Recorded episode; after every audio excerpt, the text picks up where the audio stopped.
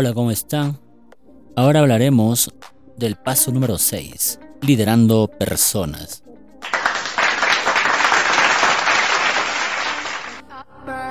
En liderando personas, es clave tener personal motivado en la empresa, porque es quien tiene contacto directo con el cliente. Veamos, ¿qué es un organigrama?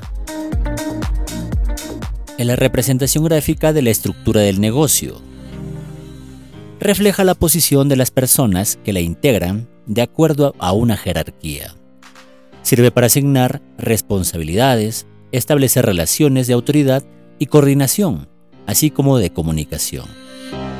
Por tratarse de un pequeño negocio, se recomienda usar una estructura simple, por ser de baja complejidad, pero de alta centralización. La toma de decisiones está centrada en los altos niveles de la empresa.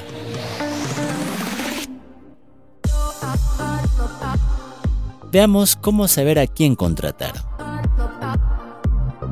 Debes tener una guía que describe el objetivo del puesto de trabajo, el perfil requerido y las funciones.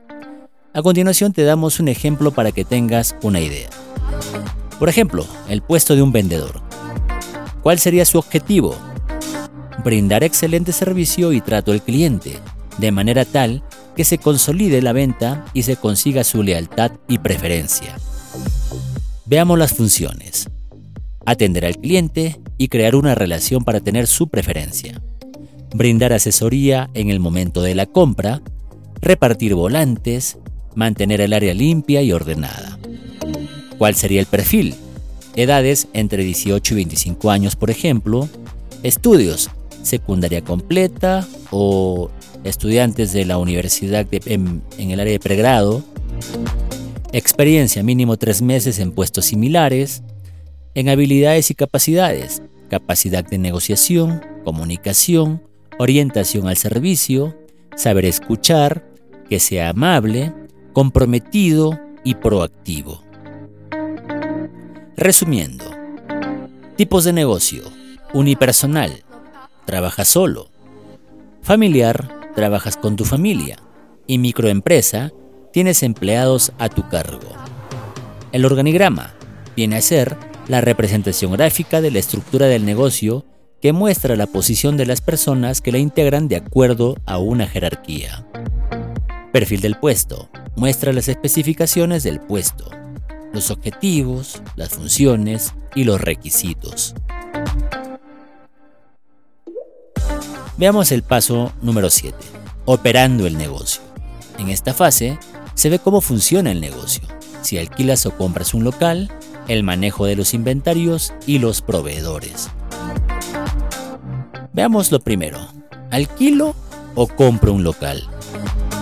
Dependerá del dinero que tengas y el riesgo dispuesto a tomar recomendamos alquilar un local en un inicio y comprarlo solo si es necesario, ya que implica una gran inversión y gastos asociados como seguridad, licencias y permisos de funcionamiento. ¿Qué son los inventarios y cómo los manejo? Los inventarios son los insumos, suministros, productos o bienes almacenados. Para tener un mejor control de estos debes gestionarlos, es decir, registrarlos, ordenarlos y almacenarlos. Una gran ventaja de administrar tus inventarios es que puedes reducir costos porque no compras más insumos de lo que realmente necesitas. ¿Quiénes son los proveedores?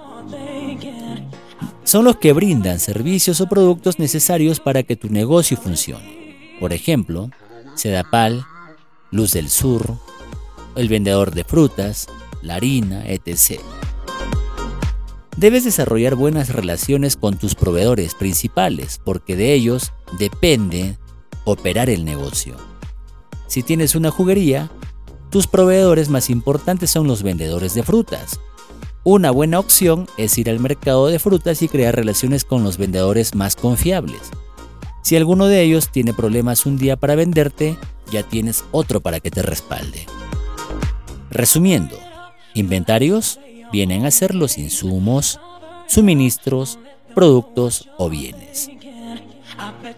Todo esto almacenado de manera eh, ordenada y bien registrado. Los proveedores, quienes te brindan los productos o servicios necesarios para que tu negocio funcione. Veamos ahora el paso número 8, entrando en los números. En esta última fase explicaremos la importancia de los registros contables, que son los comprobantes de pago, que es un flujo de caja, entre otros temas más importantes que debes conocer. Veamos el primer punto.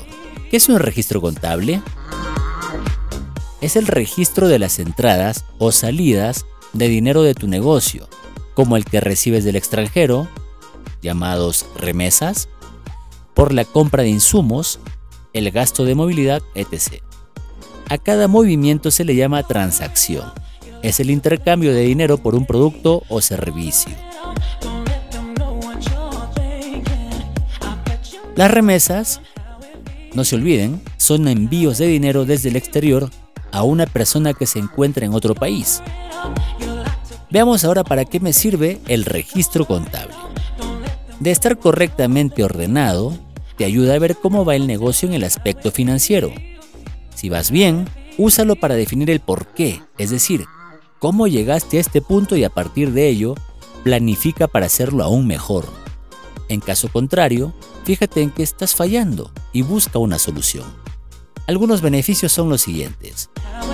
Controlas el dinero. Al registrar, detallas los ingresos y salidas de dinero, haciendo sencillo determinar su uso y por ende eh, el, el, mejor manejo de este, pues, del dinero y de dónde proviene. Ves el estado de tu negocio también. Al llevar un registro contable de las operaciones del negocio es más fácil que detectes cualquier inconveniente de manera oportuna. Asimismo, podrás ver la situación actual y tomar las medidas necesarias de ser el caso. También demuestras que tu negocio está operativo. Los ingresos y salidas de efectivo demuestran tu actividad en el mercado. Al registrarlos, tienes la prueba de la vigencia de tu negocio, de la organización y del control sobre tus transacciones. También planificas para el futuro. Al registrar, formas el historial de tu empresa que junto al FODA te permite planificar tus futuras acciones e inclusive poder solicitar un préstamo. Asimismo, demuestra seriedad ante las entidades financieras. ¿Dónde registro? Así como algunas personas tienen un diario donde anotan lo que hacen durante el día, las empresas también cuentan con uno. Se llama libro diario. En este se anota, en orden cronológico, las operaciones diarias del negocio que involucran movimiento de dinero. De igual manera, ayuda a prevenir errores u omisiones de ingresos o gastos. Una manera sencilla de hacerlo es graficando una tabla como la siguiente y coloca en la parte superior el nombre del negocio y del libro, la moneda usada y el periodo que comprende. Por ejemplo, veamos, como en casa, el nombre del negocio, diario, nombre del libro, expresado en soles, la moneda. Del 1 de enero de 2022 al 31 de diciembre de 2022. Ese es el periodo. Veamos, tenemos una tabla donde en la primera columna tenemos la fecha, en la segunda columna el número de las operaciones de forma ordenada, en la siguiente columna el detalle, por ejemplo la compra de harina, la compra de huevos, la compra de azúcar, la venta de queques, y en la, en la, en la otra columna tenemos el debe, que viene a ser los ingresos, y en la otra el haber que vienen a ser los egresos. Los ingresos de dinero van en el debe, en la parte izquierda de la tabla, y los egresos en el haber, o sea, en la derecha. Este registro puedes llevarlo de manera física, libreta de notas o en cuaderno, o también virtual, por ejemplo en Excel. ¿Siempre debo registrar? ¿Por qué? Siempre debes llevar un registro por más simple que sea. Si estás acogido al nuevo RUS, pagarás una cuota mensual dependiendo del total de los ingresos y compras que realices en el mes. Asimismo, perteneciendo al nuevo RUS, no tienes obligación de llevar libros de contabilidad, por lo que tener un registro de tus cuentas es de gran importancia.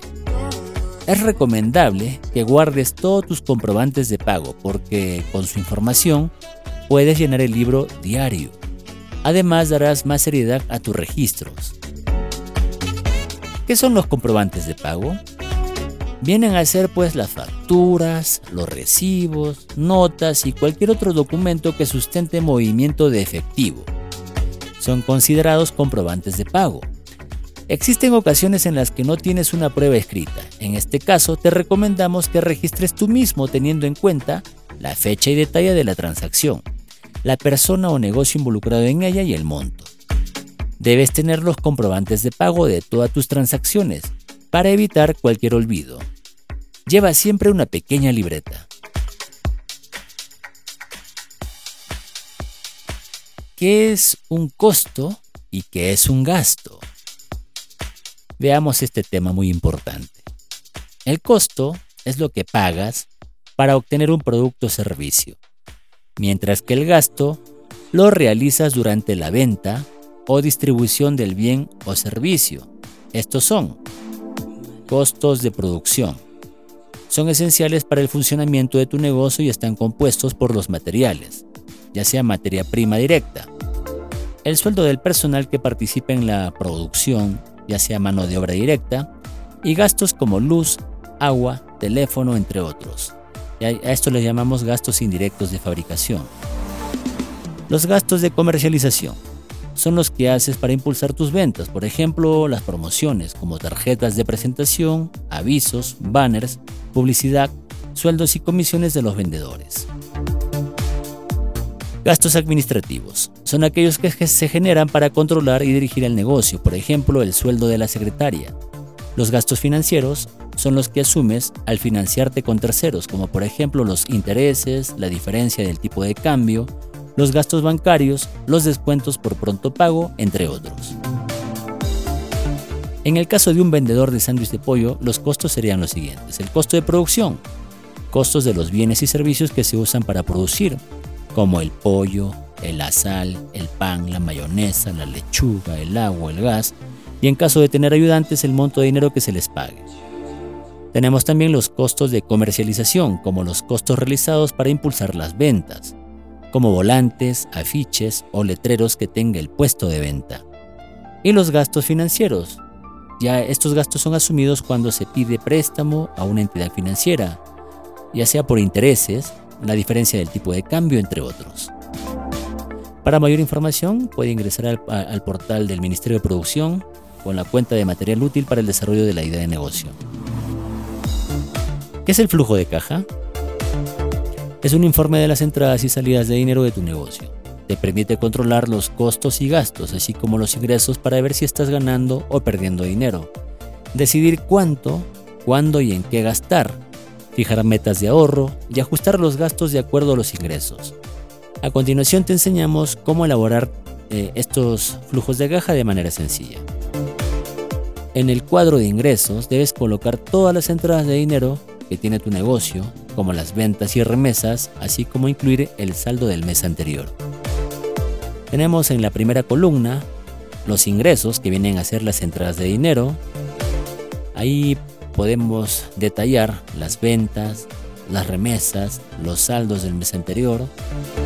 En la siguiente columna el mes 1, la siguiente el mes 2 y en la tercera columna el mes 3. Con el precio de cada uno de los ingresos y el total en la última fila, el total de lo que se ha vendido, ¿no? de, de los productos o servicios.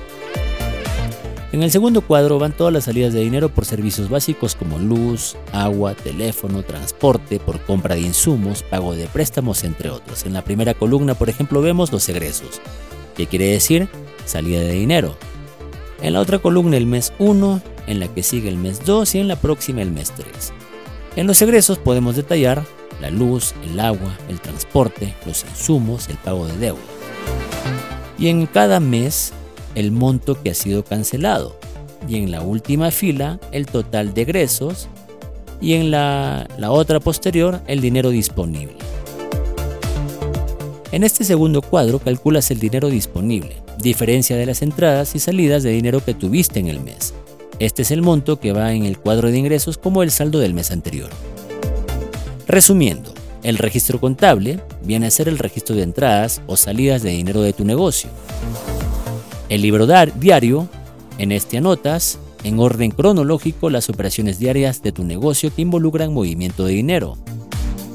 En el comprobante de pago, no es más que todo las facturas, recibos, notas y cualquier otro documento que sustente el movimiento de efectivo. Los costos es lo que pagas para obtener un producto o servicio. Los gastos es lo que realizas durante la venta o distribución del bien o servicio. Costos de producción viene a ser costos de bienes y servicios usados para producir. El costo de comercialización viene a ser el costo realizado para impulsar las ventas. El gasto financiero vienen a ser los gastos asumidos cuando se pide préstamo a una entidad financiera. Y los gastos administrativos son los gastos generados para controlar y dirigir el negocio. En el siguiente podcast hablaremos del paso número 9, formalizando el negocio.